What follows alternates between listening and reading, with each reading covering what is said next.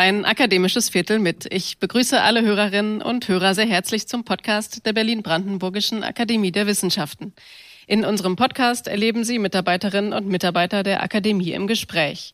Sie erfahren, womit sich die Forschungsprojekte der Akademie beschäftigen und was die Menschen hinter diesen Projekten antreibt. Mein Name ist Ann-Christine Bohley. Ich leite das Referat für Presse- und Öffentlichkeitsarbeit der Akademie und freue mich, heute Timo Strauch zu treffen. Timo Strauch ist Kunsthistoriker und Arbeitsstellenleiter des Akademienvorhabens Antiquitatum Thesaurus, Antiken in den europäischen Bildquellen des 17. und 18. Jahrhunderts. Was es mit diesem ganz neuen Akademienvorhaben auf sich hat, darüber spreche ich jetzt mit Timo Strauch. Herzlich willkommen in unserem Podcast. Schönen guten Tag, ich freue mich hier zu sein. Danke für die Einladung. Ich habe es gerade gesagt, es ist ein ganz neues Projekt und Sie sind frisch gebackener Arbeitsstellenleiter dieses Akademienvorhabens. Könnten Sie uns berichten, was das Ziel von Antiquitatum Thesaurus ist?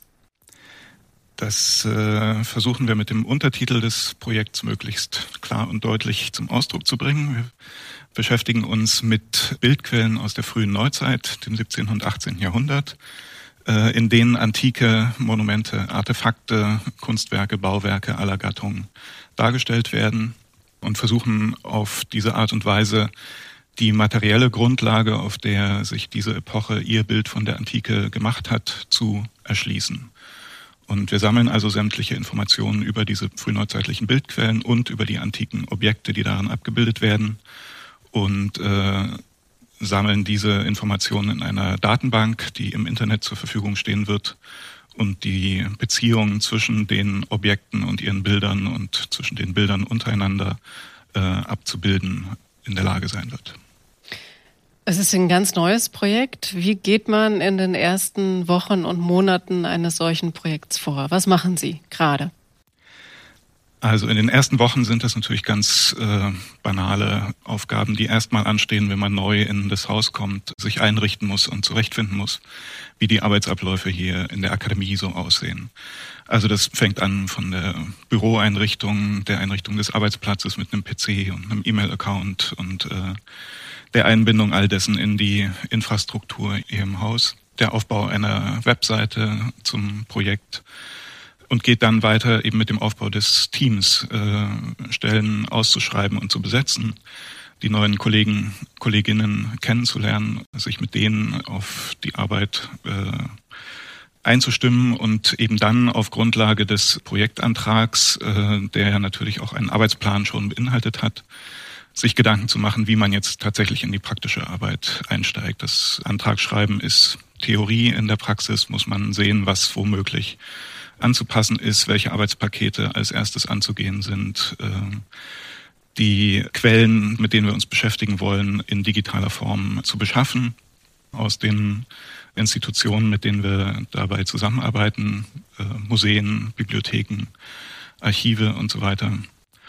Und äh, gleichzeitig beginnen wir mit der inhaltlichen Arbeit daran, um auf dieser Grundlage sozusagen eine Praxis zu entwickeln, die uns ja, möglichst rasch zu den ersten Ergebnissen auch führt.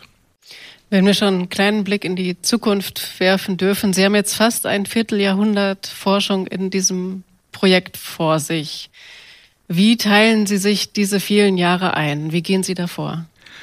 Ähm, dazu wurde in dem Antrag schon eine Struktur entwickelt. Also es gibt einen Arbeitsplan, der in sechs Module aufgebaut ist, so dass man bestimmte zeitliche Abschnitte auch mit bestimmten inhaltlichen Schwerpunkten füllt, äh, die man dann eben in dieser überschaubaren Zeit jeweils möglichst konzentriert abarbeiten kann. Äh, von außen kommen ja dann auch äh, Kontrollmechanismen mit dazu, wie Evaluierungen, die also überprüfen, ob die Arbeit, die im Projekt geleistet wird, auch dem geplanten entspricht und zu sinnvollen Ergebnissen führt.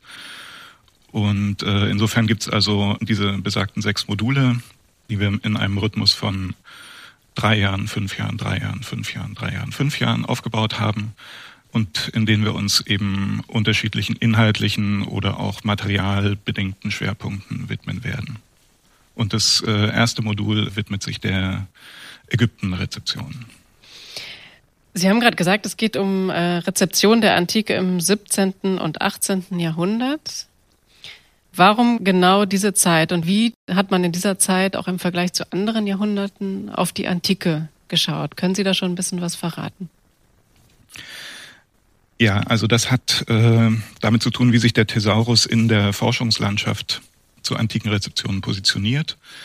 Es gibt für das 15. und 16. Jahrhundert bereits ein äh, Vorhaben, das mit ähnlicher Fragestellung die antiken Rezeptionen der Renaissance bearbeitet hat. Das ist der Census of Antique Works of Art and Architecture Known in the Renaissance. Ein sehr traditionsreiches Vorhaben, das diese Arbeit bereits seit 75 Jahren betreibt. Und äh, am anderen Ende des zeitlichen Spektrums äh, ab der Mitte des 18. Jahrhunderts hat die Winkelmann-Gesellschaft schon mal eine ähnliche Fragestellung bearbeitet, nämlich welche antiken Monumente waren Johann Joachim Winkelmann und seiner Zeit bekannt. Und beides sind äh, auch digitale Projekte, beides haben auch Datenbanken erstellt, die sozusagen für diese beiden äh, Schwerpunktepochen bereits Ergebnisse vorgelegt haben. Und in dem Raum dazwischen, eben im 17. und 18. Jahrhundert, gibt es äh, aus unserer Sicht noch eine Lücke, wo es zwar punktuelle äh, Quellenerschließungen schon gegeben hat für einzelne Protagonisten, aber so einen ähnlich systematischen Überblick über die gesamte Epoche hat bis jetzt noch niemand angestrebt. Und diese Lücke wollen wir also mit dem Thesaurus gern füllen und sind aber äh, der Meinung, dass das nicht nur eben ein lapidarer Lückenschluss ist, der nachvollziehen möchte, was mit den Objekten, die in der Renaissance bekannt war, in den nächsten 200 Jahren passiert ist oder was mit den Objekten, die Winkelmann bekannt waren, in den 100 Jahren davor passiert ist, äh, sondern wir sind der Meinung, dass die Epoche schon noch durch spezielle Merkmale äh, sich von den anderen beiden unterscheidet. Nicht unbedingt, dass die äh, Merkmale der anderen Epochen nicht mehr da sind oder noch nicht da sind, sondern dass eben neue Sichtweisen und neue Materialien einfach dazukommen und dadurch die Epoche kennzeichnen. Ähm, und zwar richtet sich der Blick dann eben nicht mehr nur auf Objekte, die in Rom und Umgebung sichtbar sind oder in Italien, sondern äh, das Spektrum erweitert sich eigentlich auf den gesamten europäischen und den gesamten Mittelmeerraum. Und jeweils in den lokalen Kontexten wird die jeweils dort vorhandene Antike in den Blick genommen und interpretiert und mit den äh, antiken Schriftquellen in Abgleich gebracht, um sich jeweils über die eigene äh, Antike sozusagen zu verständigen und klar zu werden. Und das Ganze passiert sehr viel mehr als in der Renaissance im Druckwesen, also in Publikationen, die äh, eben auch deswegen eine größere Verbreitung finden über den gesamten Kontinent hinweg. Und insofern verschiebt sich also nicht nur bei den antiken Objekten, die behandelt werden, sondern auch bei den Quellen, Gattungen, der Schwerpunkt äh, und führt für uns zu der Schlussfolgerung, dass es sich lohnt, diese Epoche also auch für sich genommen in den Blick zu nehmen. Und warum starten Sie mit Ägypten? Dahinter steckt eigentlich die Erkenntnis, dass auch die Epoche selber auf Ägypten geguckt hat, um sozusagen das als den Ursprung äh, der eigenen Geschichte oder der europäischen Geschichte zu zu erkennen und zu ergründen, zu versuchen. Äh, Ägypten hat äh, immer eine besondere Faszination ausgeübt durch die, durch das besondere Alter der Objekte, durch die äh, schwere Zugänglichkeit aufgrund einer anderen Schriftsprache. Die Hieroglyphen waren sozusagen nicht leicht zu erkennen und haben deswegen die Forscher immer wieder vor Herausforderungen gestellt. Insofern waren wir der Meinung, dass wir uns quasi mit der Epoche selber auf die Suche nach den Ursprüngen begeben und mit Ägypten anfangen. Hm.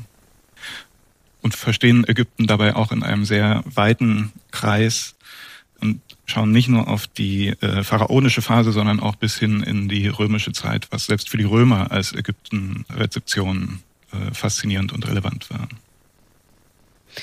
Welche Bildquellen haben Sie denn für Ihr Projekt ausgewählt? Mit was für Bildern befassen Sie sich? Das ist auch bei einer Laufzeit von 24 Jahren kann das nur eine Auswahl sein. Äh, in der Zeit findet sich also eine Vielzahl von Quellen, die auf die Antike bezogen sind. Und wir können also nur versuchen, einen repräsentativen Längsschnitt durch die Epoche äh, auszuwählen und haben uns da zwei Strategien überlegt. Das eine äh, folgt den antiquarischen Großwerken der Zeit, also Werke, die selber den Anspruch erheben, die gesamte Antike abzubilden und zu erklären. Und da ist unser roter Faden durch das Projekt äh, Bernard de Montfaucon, der mit seinem Werk L'Antiquité expliquée et représentée en figure äh, in 15 Bänden versucht hat, die äh, gesamte ihm bekannte Antike abzubilden und tut das in äh, 15 Bänden mit mehreren tausend Abbildungstafeln, auf denen mehrere tausend Objekte abgebildet sind, die äh, zwischen 1719 und 1724 publiziert werden. Und Montfaucon gibt für nahezu all seine Abbildungen auch äh, seine Quellen an, also verweist auf die Publikationen, die ihm zur Verfügung standen. Und diesem Faden wollen wir sozusagen folgen und äh, gemeinsam mit Montfaucon auch alle seine Quellen mit erfassen.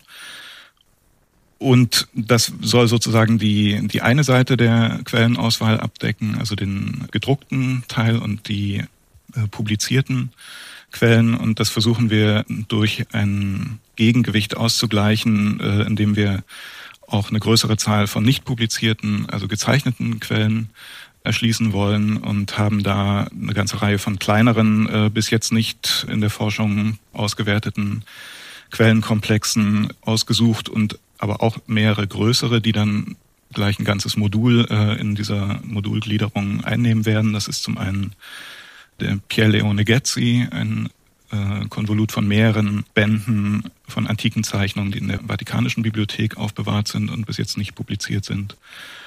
Und zum anderen die Zeichnung von äh, Pietro Santi Bartoli und seinem Sohn Francesco nach antiker Wandmalerei, die heute auf mehrere Sammlungen verstreut sind und auch noch nie äh, als ein Quellenkomplex systematisch untersucht wurden. Sie haben uns ein Beispiel mitgebracht von einer Bildquelle, mit der Sie sich befassen. Mögen Sie die einmal vorstellen?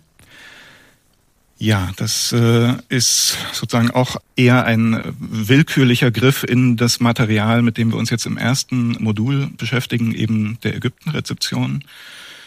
Wie gesagt, die inhaltliche Arbeit ist noch gar nicht so in die Breite gegangen und insofern habe ich ein Objekt gegriffen, das uns in den letzten Wochen so ein bisschen äh, ans Herz gewachsen ist. Und zwar handelt es sich dabei um eine kleine Marmorstatuette von einem äh, Opferbringer, den wir gefunden haben in einer dieser Übersichtstafeln von Montfaucon, äh, die überschrieben ist mit dem Titel Ägyptische Gottheiten, äh, Buchstaben und Priester. Und da sind also eine ganze Reihe von Gegenständen abgebildet, nämlich insgesamt zehn äh, Figuren, die von Persönlichkeiten, die für Morphokon eben Priester dargestellt haben. Und eine von diesen Figuren wird gleich zweifach abgebildet. Dabei handelt es sich um eine jugendliche männliche Gestalt, die bis auf einen Lendenschurz nackt ist.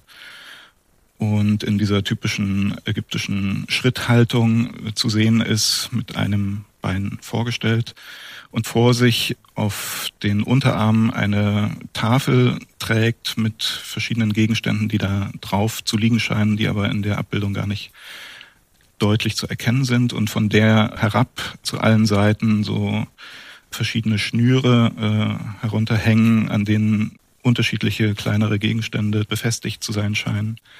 Und dazwischen hängen aber auch auf der einen Seite sechs Gänse und auf der anderen Seite zwei Fische. Und diese Gestalt hat Montfaucon also offensichtlich äh, fasziniert und aber auch irritiert, wie er schreibt, konnte er da bei den äh, Autoren, bei denen er sich versucht hat zu informieren, worum es sich dabei handeln könnte, nicht viel finden können. Ähm, er beschreibt in erster Linie die Frisur der Figur das sind so äh, im Mittelscheitel zur Seite gelegte, gelockte Haare. Und für Morphocon ist es also unverständlich, wie, wie es zu dieser, äh, zu diesem Kopfschmuck kommen kann, weil üblicherweise eben ägyptische Priester, wie auch alle seine anderen Beispiele zeigen, haarlos zu sein hätten. Und gut, unsere Aufgabe ist dann eben zu suchen, finden wir dieses Objekt, äh, kennen wir das heute noch, ist es erhalten? Und worauf stützt sich nun Montfaucon bei seiner Abbildung und bei seiner Interpretation? Und sein Hinweis, den er in der Abbildung liefert, lautet Maffei. Das ist also offensichtlich der Autor, bei dem er sich für die Abbildung als Vorlage bedient hat. Ähm, und unsere Recherche führt dann also zu einer Reihe von Publikationen, die vor Montfaucon erschienen sind, unter anderem Paolo Alessandros äh, Gemme Antike, aus der diese Abbildung eben übernommen ist. Und wie wir dann festgestellt haben, gibt es in dieser Überlieferungskette noch eine ganze Reihe von anderen Publikationen, die eigentlich die immer gleiche Bildidee aufgreift und immer wieder diese äh, zwei, drei Viertelansichten dieser Statuette zeigt. Ähm, allerdings eben mal aufgeteilt in einzelne Tafeln, mal zusammengefasst in einer einzelnen Tafel in der Regel kommt dann immer noch eine dritte Detailansicht dazu, die nämlich die Aufsicht auf diese Opfertafel mitliefert, um zu zeigen, was da eigentlich für Gegenstände drauf liegen. Und aus den Quellen geht außerdem hervor, wann dieses Objekt gefunden worden sein muss, nämlich äh, zwischen 1657 und 1666. Ähm, 666 erfolgt die erste Publikation bei Athanasius Kircher wo genau schon diese Abbildungskonvention äh, vorkommt und entwickelt ist, die dann also über die nächsten 70 Jahre tradiert wird in mehreren Kopien. Mm. Und die allererste bildliche Darstellung, die wir finden konnten, ist eine zeichnerische Darstellung auf einem Blatt äh, im Museo Cartaceo von Cassiano dal Pozzo, die dann allerdings eben auch gleich unmittelbar nach der Auffindung um 1660 entstanden sein muss und wo dann andere äh, Blickwinkel auf die Figur zu finden sind. Also da gibt es strengere Profilansichten und eine Frontalansicht, auch die Detailaufnahme der Tafel. Und hinzu kommt da im Gegensatz zu den gedruckten Abbildungen eben auch eine farbliche Darstellung. Da wird mit der Lavierung versucht, äh, das Material dieser Figur nachzuahmen. Insofern ist die äh, Zeichnung rötlich angelegt und ähm, das Objekt selber konnten wir am Ende auch äh, finden. Das befindet sich heute in Florenz im Ägyptischen Museum. Und es handelt sich also um eine kleine, gerade mal 17 Zentimeter hohe äh, Statuette, die in den Zeichnungen und in den Grafiken eigentlich recht präzise wiedergegeben ist. Nur ein, ähm, ein Merkmal geht weder aus den Abbildungen hervor noch aus den Texten, die die Autoren jeweils dazu liefern nämlich dass es sich beim Oberkörper um eine moderne Ergänzung handelt. Äh, es findet sich also eine Bruchstelle knapp oberhalb dieses Lendenschurzes, woraus klar wird, dass der Oberkörper inklusive des Kopfes, inklusive dieser etwas ungewöhnlichen Frisur, eben gerade nicht antik und nicht echt ägyptisch ist, sondern äh, die Erfindung eines frühneuzeitlichen Restaurators, der offenbar über das korrekte Aussehen von ägyptischen Opferbringern äh, oder Priestern nicht richtig informiert war. Und ja, diese Informationen über den Erhaltungszustand des Gegenstands und darüber, dass alle diese frühneuzeitlichen Autoren darauf nicht eingehen, äh, ist sozusagen ein Fundstück dieser ersten Recherche, die dann mit in unsere Datenbank einfließen wird. Also wer neugierig geworden ist beim Zuhören, wie diese Figur aussieht, wird irgendwann bei Ihnen auch in der digitalen Datenbank fündig werden. Sie haben uns jetzt einen Einblick gegeben in die Detektivarbeit, die das ja letztendlich ist, auch Ihr Forschungsprojekt, äh, wie Sie Schritt für Schritt sich vorarbeiten. Ich möchte Sie zum Schluss noch fragen, was fasziniert Sie daran, an dieser Arbeit und auch an der Aussicht, jetzt die nächsten vielen Jahre ähm, daran zu forschen?